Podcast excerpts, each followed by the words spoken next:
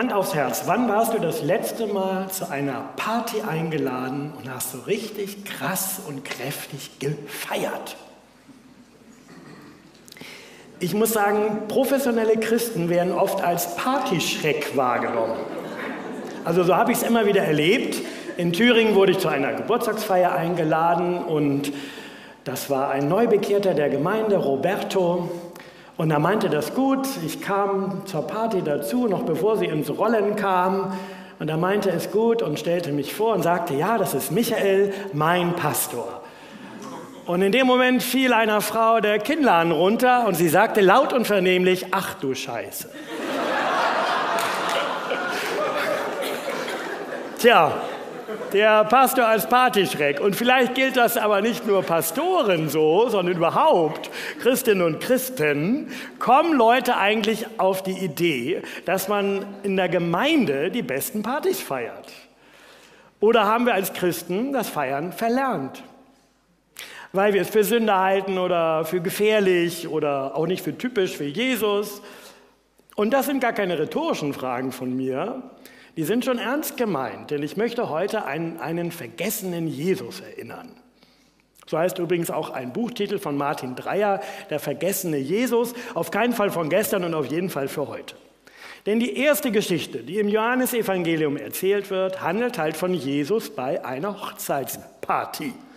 Im Judentum wurde nicht nur ein Tag gefeiert, sondern eine ganze Woche lang. Und es wurde getanzt und es wurde gesungen und es wurde getrunken. Und zwar eine Woche lang. Ja, es wurde Wein getrunken. Wein war ein alltägliches Getränk. Und es gibt auch keine Stelle in der Bibel, in der das Trinken von Wein generell verboten wird. Und bei dieser Hochzeitsfeier, bei der Jesus und seine Mutter unter den Gästen sind, da rettet Jesus die Party. Als der Alkohol nämlich zu Ende geht, was eigentlich für eine richtige Party immer der Burner ist, da sorgt Jesus für den Nachschub.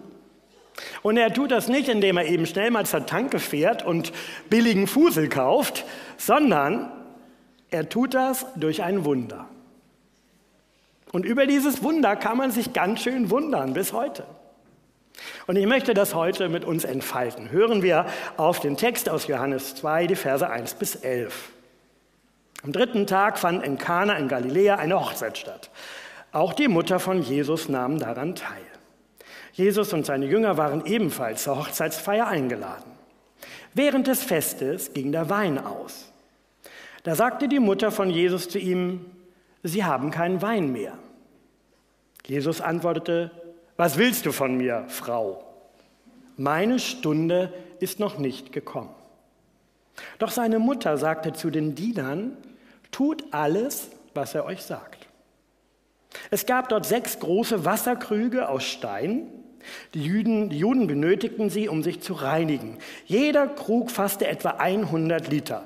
Jesus sagte zu den Dienern, füllt die Krüge mit Wasser. Die füllten sie bis zum Rand. Dann sagte er zu ihnen, schöpft jetzt etwas heraus und bringt es dem, der für das Festessen verantwortlich ist. Sie brachten es ihm. Als der Mann einen Schluck davon trank, war das Wasser zu Wein geworden. Er wusste nicht, woher der Wein kam. Aber die Diener, die das Wasser geschöpft hatten, wussten Bescheid. Da rief er den Bräutigam zu sich und sagte zu ihm, jeder andere schenkt zuerst den guten Wein aus. wenn die Gäste dann betrunken sind, folgt der weniger gute. Du hast den guten Wein bis jetzt zurückgehalten. Das war das erste Zeichen. Jesus vollbrachte es in Kana in Galiläa. Er offenbarte damit seine Herrlichkeit und seine Jünger glaubten an ihn. Danach ging Jesus nach Kapernaum. Seine Mutter, seine Brüder und seine Jünger begleiteten ihn. Dort blieben sie einige Tage. Mit diesem Text beginnt unsere Predigtreihe Sieben Zeichen und Begegnungen. Und tatsächlich gibt es im ersten Teil des Johannesevangeliums in den Kapiteln 2 bis 12 sieben Begegnungen und Zeichen. Und bei den sieben Zeichen geschieht jeweils ein Wunder und das Besondere, was geschieht, wird Zeichen genannt. Nun, ein Zeichen verweist auf etwas.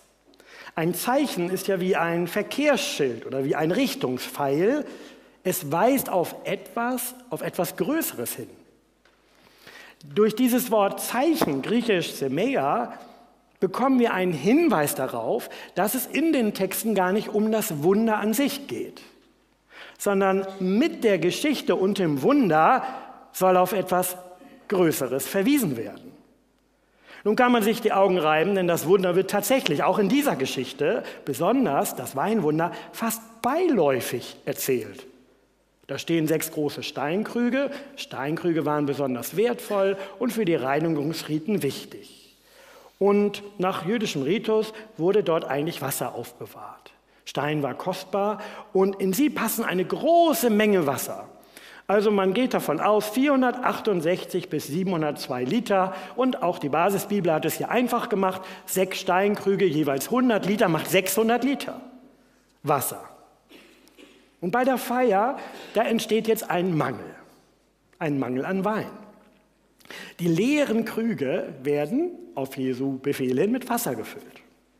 Jesus befiehlt den Hausdienern, dass sie dem Speisemeister, man könnte sagen dem Hochzeitsmanager, etwas vom Wasser zum Kosten bringen.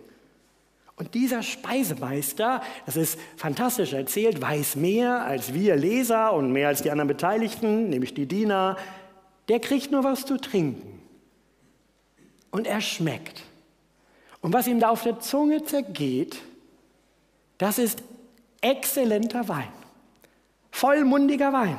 Das ist leckerer Wein, nicht irgendein Wein.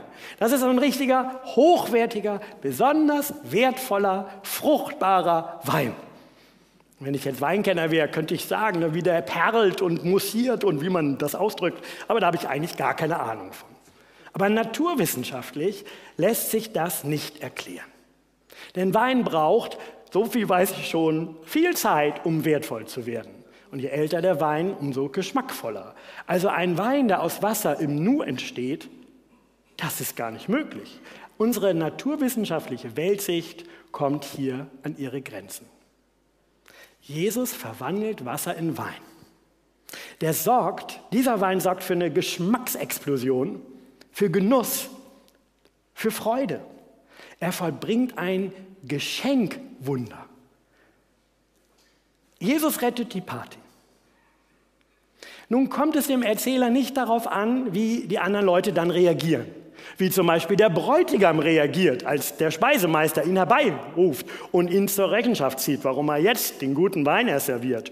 Oder dass die ganze Hochzeitsgesellschaft in Verzückung gerät, es wird nicht auserzählt, wie darauf reagiert wird. Das heißt, dem Evangelisten ist das in diesem Fall auch nicht wichtig. Nur der Speisemeister, der trägt, ohne es zu wissen, dazu bei, dass wir ein Wunder sehen und dieses Übermaß an Alkohol, an gutem Wein, an Luxus da ist. Aber was hat der Evangelist, der Erzähler im Blick? Er will mit dieser Geschichte uns etwas erzählen zu einer Frage. Wer ist Jesus? Wer ist dieser Jesus? Wer ist dieser vergessene Jesus, der Wasser in Wein verwandeln kann? Zunächst ist Jesus ein Mensch. Deshalb hat er auch eine Mutter, Maria. Er wird, Jesus ist von einer Frau geboren worden.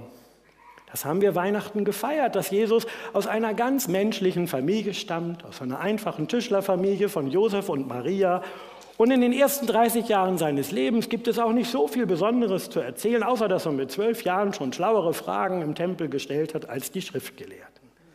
Jesus war ein Mensch und erstmal ist er nur als Mensch eingeladen zu einer Hochzeit. Und wir könnten jetzt abdriften und nur menschlich auf die Geschichte schauen. Und ein bisschen haben wir euch damit auch gelockt. Jesus trifft seine Mutter. Naja, aber wir merken diesen kurzen Dialog, mit der Mutter, dass sie Jesus nicht nur als ihr menschliches Kind ansieht. Die Mutter sagt zu Jesus, wir haben keinen Wein mehr. Das ist so ein typischer Elternsatz. In dem Satz steckt nicht nur eine Sachinformation, da steckt auch ein Appell drin, eine Aufforderung und eine Selbstoffenbarung. Da steckt nämlich die Aufforderung drin, mach doch was. Du kannst das und du kannst was ändern. Da steckt schon sehr viel drin. Und an dieser versteckten Aufforderung merkt man Maria auch an, dass sie eben Jesus nicht nur als ihr Kind ansieht, das jetzt schon 30 Jahre geworden ist und bei einer Feier eingeladen ist, und dass er auch nicht nur ein junger Mann ist, der jetzt eben zur Tanke oder zur Weinstube fahren könnte und Nachschub besorgen, sondern Maria offenbart. Das heißt, sie macht etwas Unsichtbares sichtbar, ganz zart. Da ist ein Geheimnis um Jesus. Da gibt es ein Messias-Geheimnis. Und deswegen antwortet Jesus auch auf eine Art, die wir menschlich erstmal nicht erklären können. Denn Jesus distanziert sich von seiner Mutter. Jesus sagt, was habe ich mit dir zu schaffen, Frau? Meine Stunde ist noch nicht gekommen. Das ist zwischenmenschlich eine ganz schöne Grenze, die Jesus zieht. Seine Mutter als Frau zu bezeichnen, vorsichtig, das war damals nicht herabsetzend, das war auch nicht beleidigend, aber es war eine Distanzierung. Es war nicht besonders empathisch, aber er setzt eine Grenze. Und mit dem Satz, meine Stunde ist noch nicht gekommen, macht er deutlich, dass er selbst darüber entscheidet, wann er als Sohn Gottes handelt und wann nicht. Jesus macht deutlich, dass über seine göttliche Natur er selber verfügt und niemand anderes. Das, was ihn zum Retter der Welt macht, das, was ihn zum Sohn Gottes macht, das ist nicht verfügbar für Menschen, noch nicht mal für seine Mutter. Meine Stunde ist noch nicht gekommen. Und da ist ein versteckter Hinweis für den, der schon das ganze Johannesevangelium gelesen hat. Denn da ist ein Hinweis auf ein Zeichen. Denn wann kommt denn die eigentliche Stunde von Jesus? Das ist die Stunde am Kreuz. Als Jesus Christus am Kreuz von Golgatha stirbt, als Jesus für die Schuld der Welt stirbt, als Jesus in den Riss tritt, als Jesus alles, was Menschen und Gott trennt, auf sich nimmt, das ist die Stunde Gottes, die Stunde Jesu auf dieser Welt. Und das lesen wir auch, als Jesus am Kreuz hängt und seine Mutter sieht und bei ihr den Jünger, den er besonders liebte, da sagt er zu seiner Frau, Johannes 19, 26, Frau, das merkt man, das ist nicht lieblos, sogar am Kreuz nennt er sie Frau. Jesus sah seine Mutter und neben ihr den Jünger, den er besonders liebte. Da sagte Jesus zu seiner Mutter, Frau, sieh, er ist jetzt dein Sohn. Dann sagte er zu dem Jünger, siehe, sie ist jetzt deine Mutter. Von dieser Stunde an nahm der Jünger sie bei sich auf. Nachdem das geschehen war, wusste Jesus, dass jetzt alles vollbracht war. Und dann wird ihm noch Essig gereicht und er nimmt von dem Essig und dann steht im Johannesevangelium Kapitel 19, 30, nachdem Jesus den Essig genommen hatte, sagte er, es ist vollbracht. Er ließ den Kopf sinken und starb. Da ist die Stunde Gottes gekommen. Meine Stunde ist noch nicht gekommen bei der Hochzeit, da ist die noch nicht gekommen. Da kann noch nicht ganz sichtbar werden, wer Jesus in seiner Tiefe ist. Aber das, was er tut bei der Hochzeit, soll schon darauf verweisen. Erstmal ist er ein ganz normaler Teilnehmer dieser Hochzeitsgesellschaft. Und wir haben auch keinen Grund anzunehmen, dass es seine Hochzeit war, was übrigens bei einigen behauptet wird, aber das sind so typische Verschwörungstheorien. Nein, Jesus ist hier nicht der Bräutigam und die Mutter ist auch nicht ein besonders geladener Gast, einfach ein Gast. Aber Jesus, aber sie sagt den Dienern, tut das, was er sagt und bereitet das Wunder, was passiert, mit vor, die Mutter. Dann handelt Jesus. Ja, er zeigt auf die Krüge, die noch ohne Wasser sind, lässt die Hausdiener sie mit Wasser füllen und dann sollen sie daraus schöpfen und es dem Speisemeister bringen. Und der Speisemeister gerät aus dem Häuschen, weil er so guten Wein schon lange nicht gekostet hat. Der Hochzeitsmanager erinnert an die Hochzeitsregel, doch erst den guten Wein und später, wenn die Leute angeschickert, den schlechten Fusel. Aber Jesus will hier keine Weinverkostung vorführen und der Evangelist auch nicht sondern was sagt uns Johannes? Das ist das erste Zeichen, das Jesus tat und es geschah in Kana in Galiläa. In einem kleinen Bauerndorf bei einer einwöchigen Bauernhochzeit. Und da sagt Johannes, da offenbarte Jesus seine Herrlichkeit. und seine Jünger glaubten an ihn. Jesus offenbarte seine Herrlichkeit. Herrlichkeit. Auf Griechisch Doxa, ein ganz schillerndes Wort. Jesus offenbarte seinen Glanz, seine Schwere, sein Gewicht, seine Ehre, seine Größe. Er offenbarte etwas, das über das Natürliche hinausgeht. Er offenbarte den Geschmack des Himmels. Dieses Bild mag ich für mich im Moment, wenn ich in diesem Text versuche zu übersetzen, was heißt denn Herrlichkeit? Den Geschmack des Himmels. Dieser himmlische Geschmack, den Glanz des Himmels, die vierte Dimension des Lebens, die Transzendenz, die Größe Gottes. Für einen Moment den Geschmack des Himmels hat er sichtbar gemacht.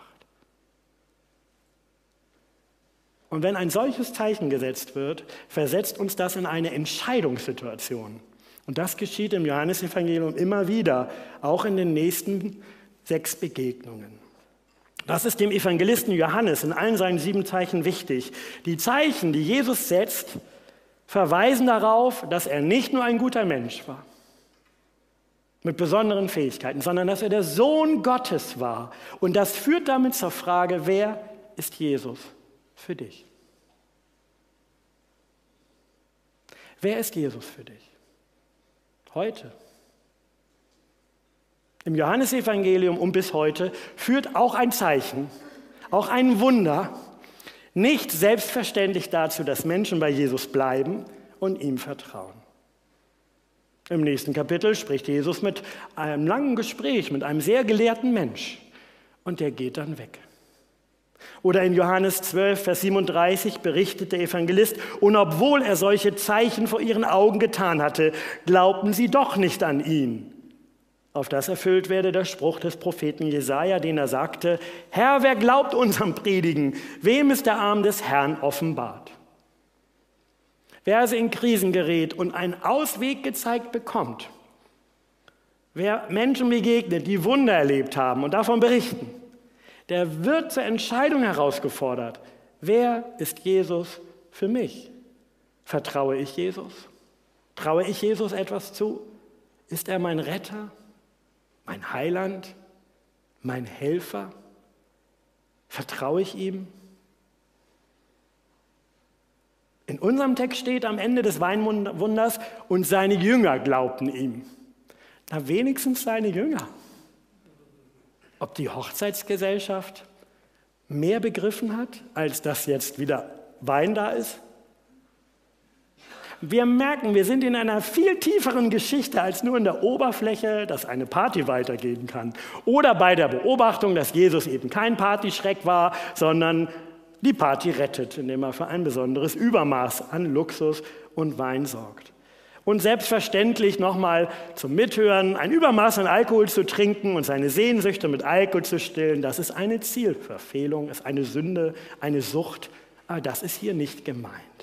Das Weinwunder wird zum Zeichen, hinter Jesus steckt mehr als ein Mensch.